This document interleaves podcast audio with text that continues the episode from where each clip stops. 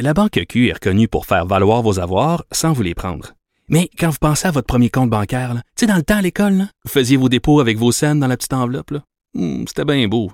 Mais avec le temps, ce vieux compte-là vous a coûté des milliers de dollars en frais, puis vous ne faites pas une scène d'intérêt. Avec la Banque Q, vous obtenez des intérêts élevés et aucun frais sur vos services bancaires courants. Autrement dit, ça fait pas mal plus de scènes dans votre enveloppe, ça. Banque Q. Faites valoir vos avoirs. Visitez banqueq.ca pour en savoir plus. Mario Dumont et Vincent Dessureau. Le retour de Mario Dumont. Et on va tout de suite euh, rejoindre euh, Emmanuel Latraverse, mais dans un premier temps, Vincent, tu nous rappelles la nouvelle du jour dont on va discuter avec Emmanuel. Oui, quand même honte de choc dans le milieu euh, politique. Je ne sais pas le nom le plus connu dans la population, mais assurément dans le milieu politique, on sait à quel point c'est une bombe, le départ du, du, du, bras droit carrément de Justin Trudeau qui, qui quitte Gerald Butts. à la suite, faut dire du dossier de SNC-Lavalin. C'est un peu immanquable parce que dans sa lettre, il le rappelle assez rapidement. Il dit, j'ai soumis ma démission en tant que secrétaire principal du très honorable Justin Trudeau, premier ministre du Canada. Il a accepté ma démission. Revient rapidement donc sur le dossier SNC-Lavalin en disant récemment, des sources anonymes m'ont accusé d'avoir fait pression sur l'ancienne procureure générale, euh, l'honorable Jody Wilson-Raybould, afin d'offrir à SNC-Lavalin la possibilité de négocier un accord de réparation. Et ça, il le nie catégoriquement. Euh, il dit, euh, entre autres, j'ai servi l'intérêt public et non celui d'individus. Je n'ai jamais servi les intérêts des sociétés privées. La vie est remplie d'incertitudes, mais de cela, j'en suis certain. Alors, quitte, euh, parle du dossier SNC-Lavalin, mais euh, dit qu'il est, euh, qu'il est blanc de tout soupçon. Bonjour Emmanuel. Bonjour. Euh, oui, c'est Vincent a raison. C'est pas le nom le plus connu du public, mais je pense que pour quiconque euh, comme toi suit la politique à Ottawa, c'est le gros nom. Ben, je veux dire, c'était jusqu'à il y a deux heures après-midi, c'était le gros nom à Ottawa.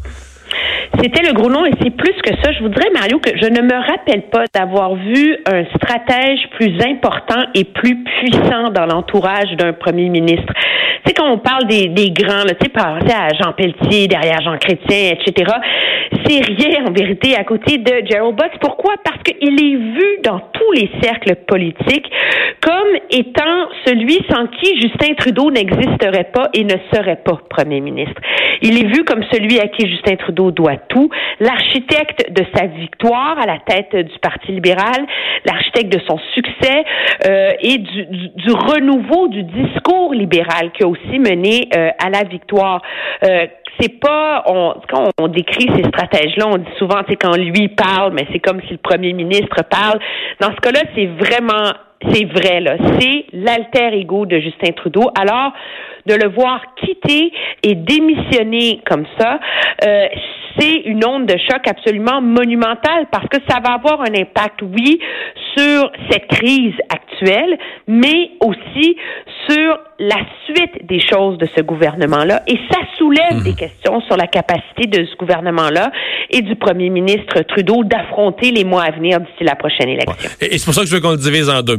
On, on, se met tout de suite de côté, là, on va mettre sur le, le rôle en arrière du toute cette discussion sur l'après Gerald Butt, sur le plan personnel et politique pour Justin Trudeau. Mais commençons par analyser l'impact dans la crise. Demain, demain, il y a une période de questions. Les députés rentrent à, Ottawa. Est-ce que ça calme la crise? Parce que quand même, lui, il dit, j'ai rien à me reprocher dans le dossier Wilson-Raybould, mais il quitte. Euh, Qu'est-ce que son départ, est-ce que son départ vient enlever de la pression? Qu'est-ce que son départ vient changer? Écoutez, moi, je ne vois pas comment ça peut enlever de la pression parce que, euh, oui, il y a une tête qui roule, mais c'est la tête la plus proche du premier ministre qu'on puisse sacrifier là. Alors, à partir du moment où lui quitte, ça vient amplifier la perception que cette crise est grave et ça vient amplifier la perception aussi qu'il y a un problème et qu'il y aura un débat. Il faut comprendre que toute cette discussion sur les allégations d'ingérence autour de la procureure générale se déroule et a vraiment mené, là, on est dans un état de déroute de ce gouvernement depuis dix jours, alors que la principale intéressée n'a toujours pas parlé.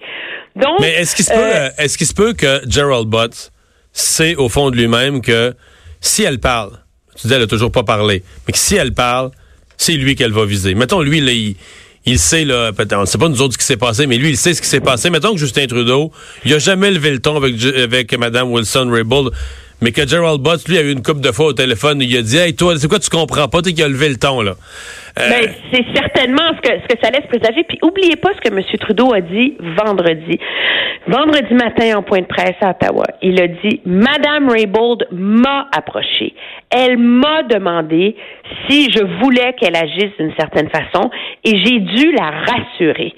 Donc, si comme ministre, elle a, elle a posé cette question-là, et c'est M. Trudeau qui a défini la discussion dans ces termes-là, c'est qu'elle sentait une pression. Moi, je pense que c'est possible, on s'entend que Mme Wilson-Raybould sentait de la pression alors que les gens qui en discutaient avec elle voyaient ça comme une discussion politique normale et corsée. Là. Et donc, de part et d'autre de, ce, de cette discussion-là, on n'a pas la même perception de ce qui est arrivé. Mais ça, ça n'évacue pas le problème le politique pour M. Trudeau. Et donc, je pense que... Euh, pourquoi il part, c'est qu'inévitablement euh, son nom allait être encore plus euh, euh, tiré dans cette affaire-là. Et pourquoi il part maintenant? Moi, je vois deux arguments potentiels.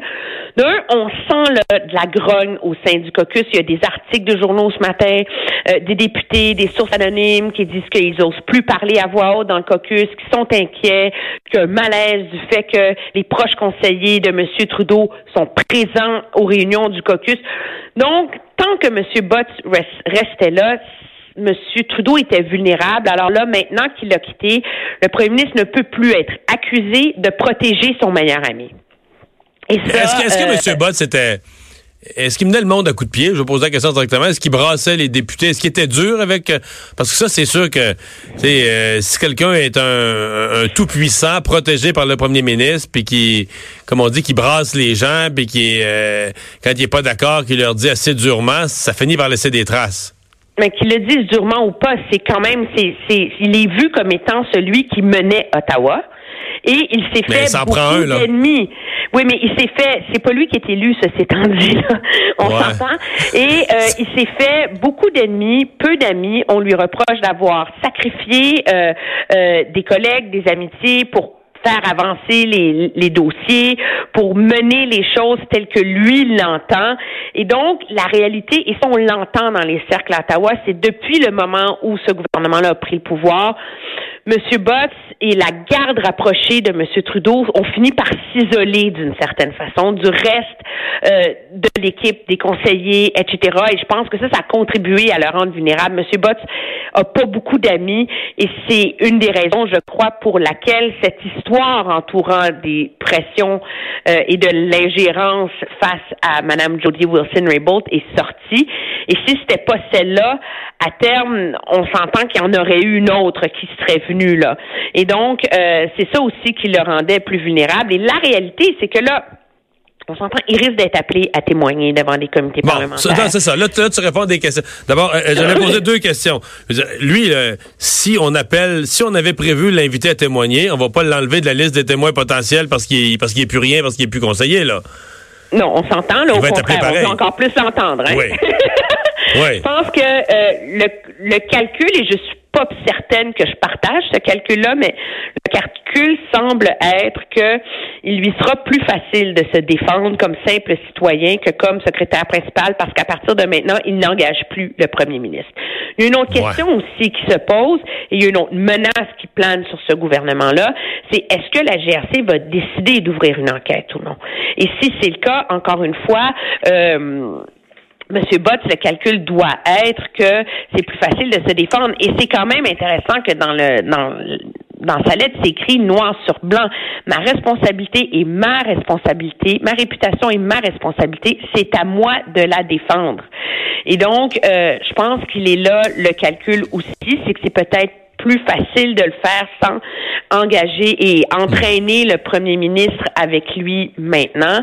Mais euh, le risque politique et le problème politique et le casse-tête demeurent entiers en ce moment, je pense, pour le gouvernement. Puis on voit le sentiment de déroute, là, Mario. C'est quand même, moi j'ai rarement vu ça là, en fin de semaine. Là. Bon, moi j'ai eu Mme Joly à la joute, mais il y a eu des ministres dans toutes les émissions politiques du pays. Là. Et la réalité, c'est qu'il n'y en a pas un qui avait le même message. Là. Il y a même le ministre de l'Innovation qui est allé dire qu'il fallait vraiment entendre Mme Wilson-Raybould pour faire toute la lumière là-dessus. Là. C'est un ministre senior du gouvernement qui va dire ça. Là. Alors, le casse-tête, il demeure entier que même malgré le départ de M. Botts. Là. Mais je veux dire, une crise. En fait, comment je te dirais ça? Je, en fait, je pense que dans la population, là, les gens sont pas euh, les gens sont pas si désappréciés. Pas. Tu sais, je, vais te prendre un, parallèle. Mettons les commandites, là. Le citoyen moyen du Canada comprenait que des libéraux avaient facturé deux fois des, des travaux de relations publiques qui on sait même pas si ça valait déjà ça, une, payer une fois là. Eh bien, ils se les faisaient payer deux fois. C'était du vol de l'argent public. C'était clair qu'est-ce qui s'était passé. Les gens étaient choqués. Là. Euh, je comprends que c'est une crise politique? Les conservateurs faisaient chou gras. Est-ce que dans la population, les gens étaient, les gens, mettons, qui aimaient bien Justin Trudeau avant, est-ce qu'ils étaient outrés et dégoûtés, là, Je suis pas si sûr que ça. En tout cas, moi, autour de moi, les gens se demandent, ouais, je sais pas, tu sais. Là, non, c'est pas. Euh, -dire que, ce que je veux dire, c'est que la crise m'apparaissait pas dans la population assez grosse pour emporter le premier conseiller de Justin Trudeau. C'est comme si la conséquence est démesurée par rapport à ce que ma perception de la crise. La conséquence immédiate semble démesurée, puis je suis d'accord avec toi, les commandites, c'était pas compliqué. Le gouvernement a flobé de l'argent pour acheter l'affection des Québécois, puis il y a du monde, il y a des donateurs du Parti libéral qui s'en sont mis plein plein les poches. Là. C'est, c'est simple à comprendre. Là. sais, on avait les affiches Canada dans qui avait. Alors, ça, c'était simple.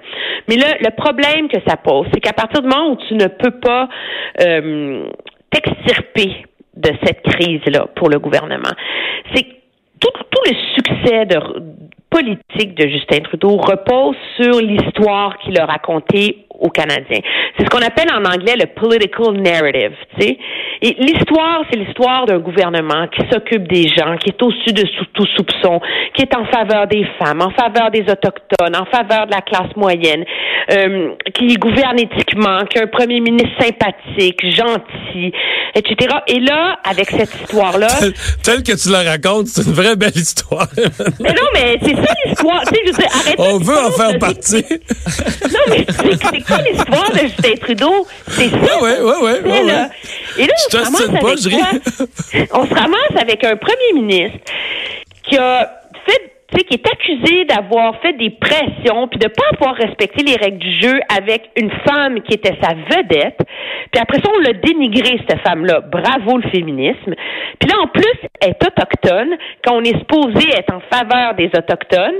Puis là, en plus de ça, c'est son conseiller principal qui est comme le Machiavel, tu sais, qui tire les ficelles par en arrière.